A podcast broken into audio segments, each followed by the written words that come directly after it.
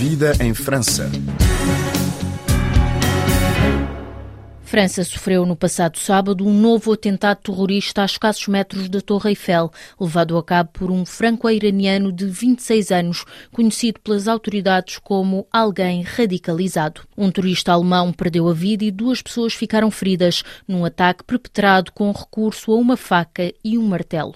O terrorista alegou que queria vingar a morte dos muçulmanos um pouco por todo o mundo e referiu não aguentar mais que os muçulmanos morressem tanto no Afeganistão como na Palestina. Em entrevista à RFI, Hugo Costeira, presidente da ONG Observatório de Segurança Interna em Portugal, começa por defender que não estamos perante as repercussões da guerra entre Israel e o Hamas, recordando que a radicalização de inspiração islâmica é um problema que fustiga a Europa há já muito tempo. O conflito na Palestina, que atualmente opõe Israel ao Hamas, não é nada que tenha vindo desencadear algo que para nós seja novo. A questão da radicalização, de inspiração islâmica radical, já existe na Europa há muito tempo, há tempo a mais, e é realmente fruto de vários fatores. É muito diferente entre, por exemplo, um país como França e um país como Portugal. A inspiração islâmica radical, que potencia este tipo de terrorismo,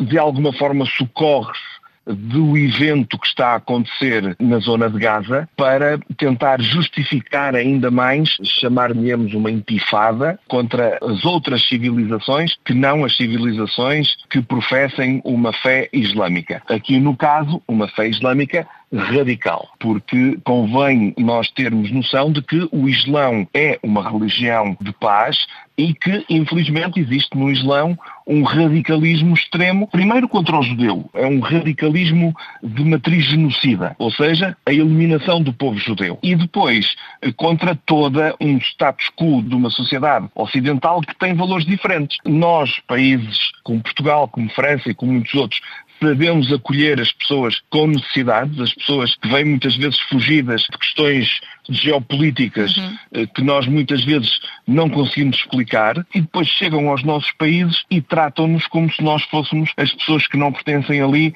e como se nós não tivéssemos o direito de manter a nossa cultura. E estes pontos de intolerância que nós vamos percebendo são muitas vezes o fuel para alimentar eh, questões muito maiores, como no caso de Espanha, de França, e eu recordo que em França, às mãos do terrorismo de matriz islâmica radical, já foram mortas perto de 300 pessoas nos últimos anos. Portanto, estes acontecimentos começam a ser cada vez mais notórios.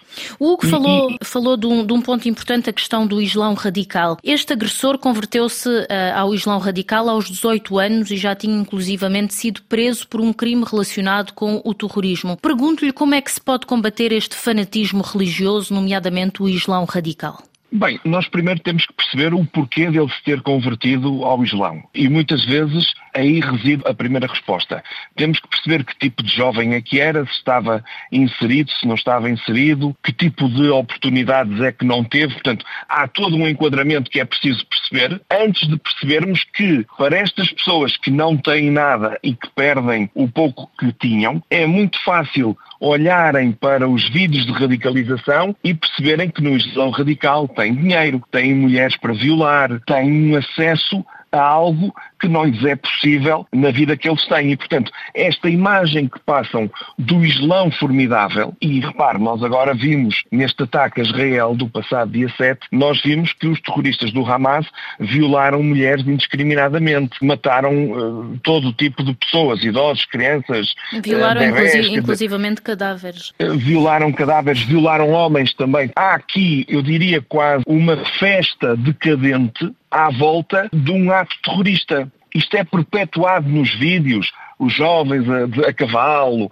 a rumo à matança dos infiéis, quer dizer, e depois também temos que perceber, infelizmente, que estes grupos terroristas, e o Hamas tem sido um grande exemplo, são exímios na propaganda. E, portanto, isto acaba, uhum, quando não se tem nada, no fundo. Eh, este aliciamento acaba por ter um fator positivo aliado também à questão religiosa. E daí é que se torna radical. Agora, como é que nós combatemos isto? Se nós descobrirmos esta forma de identificar os jovens que precocemente estão expostos a isto, nós depois temos que fazer um um grande trabalho em termos das fontes de radicalização, que normalmente habitam dentro das redes sociais, e temos que saber eliminar estas fontes de radicalização. Porque eu sou obrigado a dizer, e as pessoas devem perceber isto, este jovem, apesar de já ter cumprido pena, apesar de estar referenciado por estes crimes, é humanamente impossível que os serviços de inteligência ou as forças policiais consigam fiscalizar e monitorizar todas estas pessoas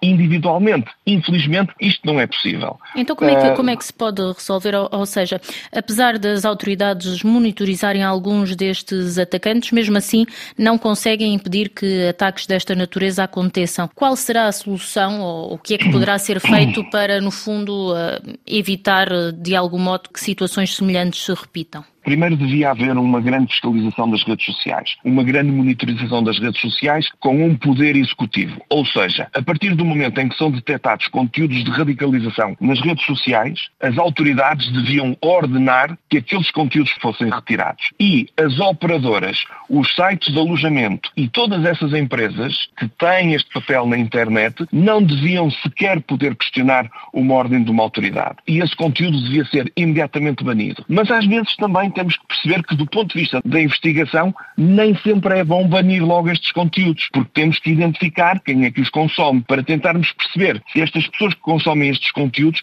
hipoteticamente são ou não radicais ou são até aqueles que potenciam e que fomentam estes conteúdos de radicalização. Portanto, às vezes aqui é difícil, do ponto de vista da atuação e do ponto de vista da investigação, é difícil chegarmos aqui a um consenso imediato. Nós temos é que realmente conseguir monitorizar nas redes sociais este género de comportamento, até porque quando este comportamento advém de alguém que é um ator solitário, por norma, há uma necessidade deste de deixar escrito a sua ação.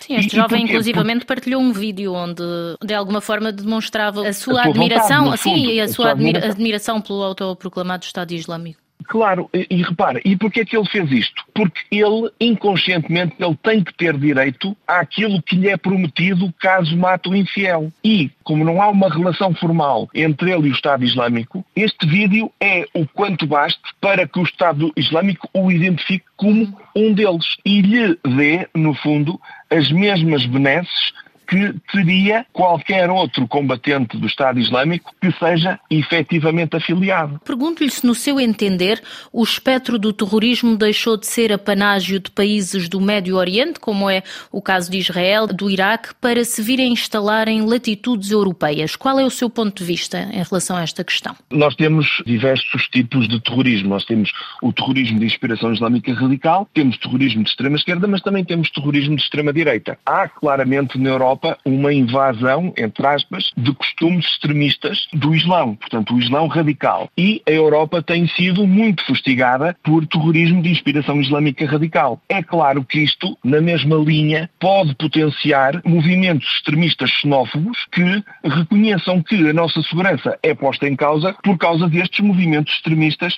de inspiração religiosa radical. E isso pode potenciar o nascimento de grupos de extrema-direita que possam incorrer em ações de terrorismo e nós já tivemos casos de terrorismo de extrema-direita, ações terroristas de extrema-direita que visaram povos, quer como os judeus, mas também como ataques a mesquitas.